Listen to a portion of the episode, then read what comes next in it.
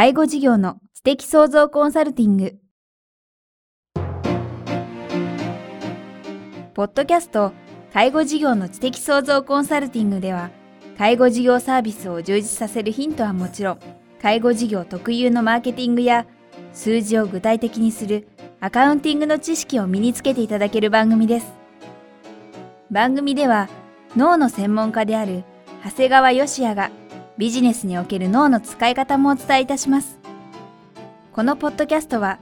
成熟期、衰退期に向かう介護事業を継続、発展させるためのノウハウを提供する医療法人ブレイングループがお届けします。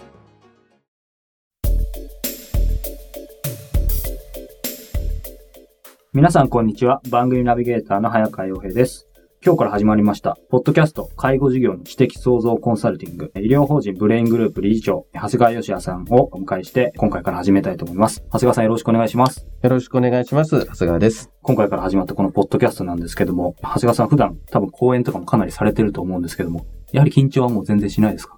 やっぱりこの雰囲気は 公演よりは緊張しますね。あの、柔らかい雰囲気でやりたいと思ってますので、よろしくお願いします。はい、よろしくお願いします。はい。え早速なんですけども、この番組介護事業の知的創造コンサルティングということで、えー、長谷川さんご自身もお医者さんであり、経営者でもあるということなんですけども、まず、ご自身の経歴というかですね、えー、お医者さんとしてのこれまでというか、そのあたりを簡単に教えていただければと思います。もともと私自身は元家族だったんですね。実は自分のおじいさんが、えー、認知症だったもんですから、まあ、それが、えー、きっかけとなりまして、まあ、医者の道を選びまして、はい、でその後も、まあ、認知症を専門にする、えー、医者になりました。はい、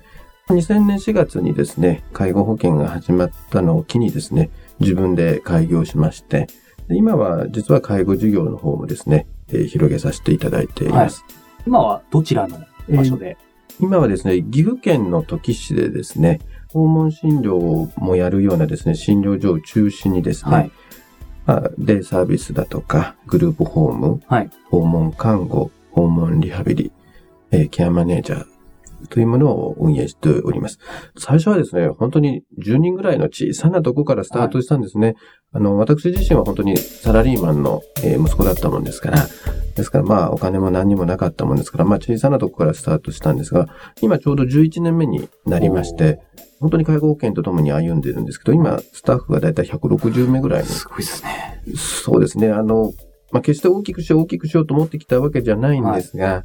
まあ、現場でやってるとですね、はい、まあ、こういうものがあった方がいい、ああいったものがあった方がいいっていうのが結構出てくるんですね。うん、で、それをなんとなく形にしてたら、まあ、今の形態になったかなというところです。なるほど。もともと、そうすると当然、長谷川さんご自身は今もお医者さんで、えプレイヤーとしても普段診療に当たってらっしゃるわけですね。そうですね。診療して、まあ大体、えー、午前中診療し、午後から訪問に行き、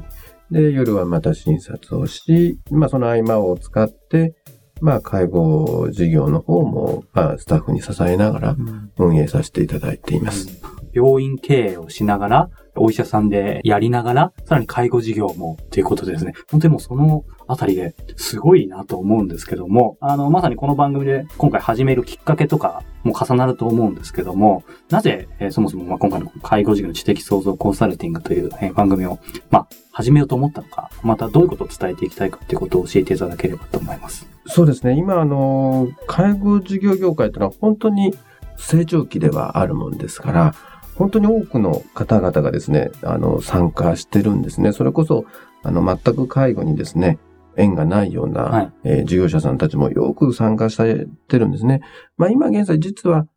それなりにまあ利益をみんな出せてるとは思うんですけども、はい、ただ、実はそんなあの、成長期である介護事業もですね、この先を考えると結構そんなに甘いもんではないなと思ったんですね。なんかあの素人的にはこの50年は安泰だとかなんか聞いたこともありますけど。そうですね。50年はちょっと難しいかなという気がしています。やっぱりもう、過当競争ですね。本当に介護授業何もしたことないところもですね、もう一斉にですね、あの、参加してまして、うん、まあ言葉借りるともうレッドオーシャン、もう真っ赤なあの海というような状況になってますしね。はいうん、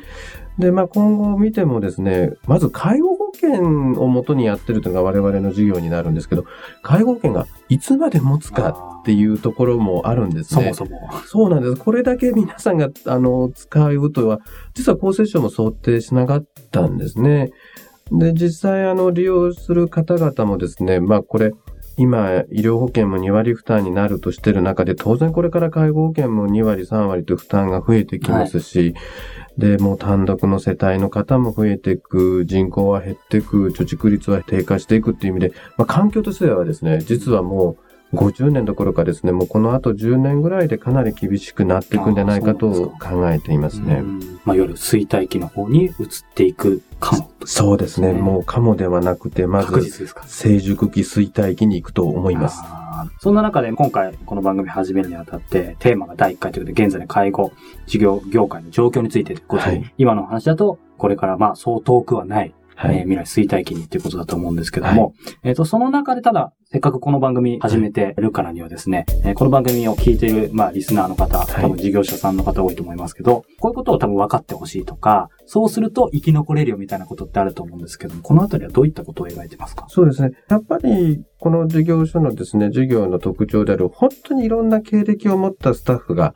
集まっているんですね。はい、で、やっぱり彼らにですね、やっぱり夢を持ってもらう。当然ですね、給与というような金銭的なものの、えー、見返りも大切だと思うんですが、それだけじゃなくて、まあ、やりがいだとかですね、あとはキャリアアップというようなこともですね、やはり経営者がですね、きちっと提示していけばですね、まあ、劣悪と言われているですね、介護業界もですね、はい、これは、あの、経営者の努力によって、本当に改善していくことはできると思うんですよね。だから、それをできたら目指していくお手伝いができればと考えています。今回からですね、毎週にわたり、もう本当にいろんなテーマについて伺っていきたいと思うんですけども、今回このまま先ほど行くと、もう10年ぐらいで衰退期に向かうっていうことは、一般的なっていう言い方がいいのかわかんないですけど、介護事業者さんは、えっ、ー、と、間違いなく厳しくなっちゃうと思うんですけども、ね、逆に言うと、その中で生き残れる事業者さんもあるわけですよね。もうこれは言い方を変えればですね、今この成長期の段階にですね、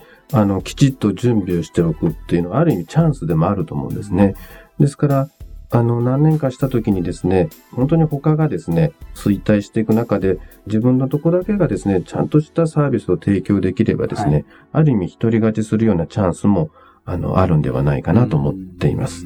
そのためにですね、まさに、まあ今は成長期と言っていいんですよね。はい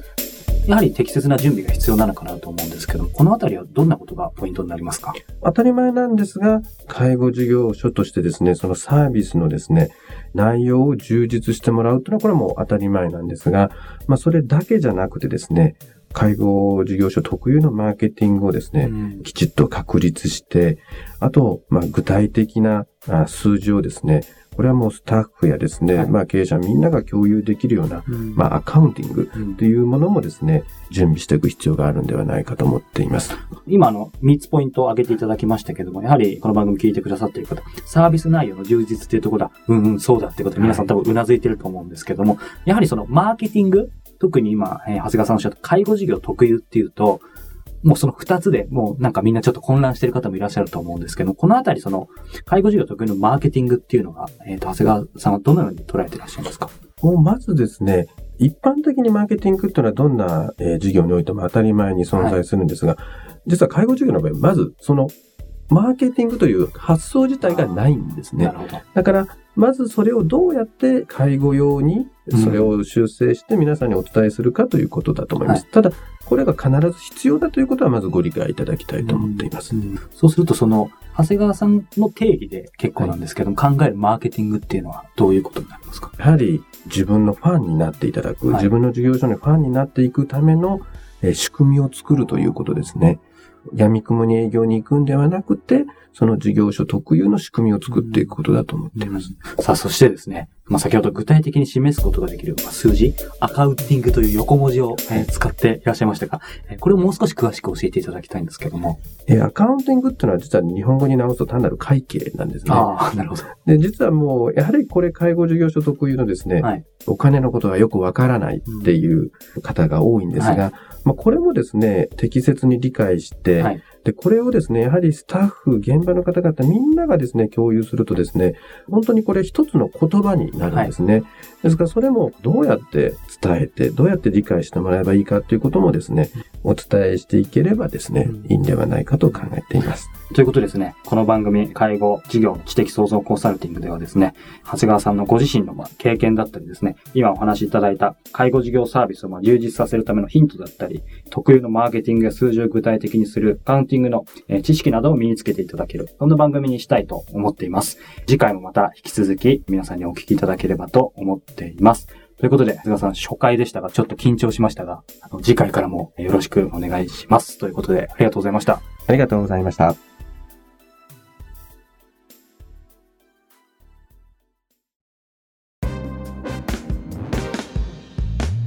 今日のポッドキャストはいかがでしたか？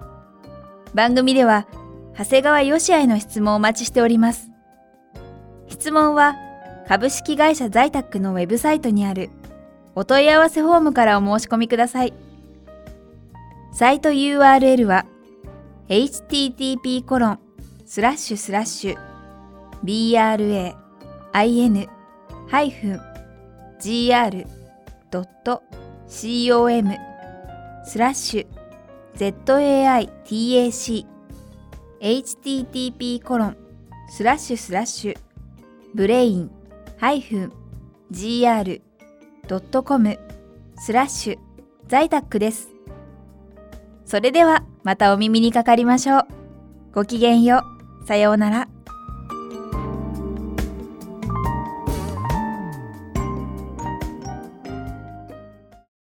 この番組は提供、医療法人ブレイングループ、理事長、長谷川義也、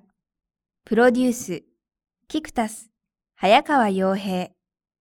制作協力、若菜はじめ、ナレーション、清水夏美によりお送りいたしました。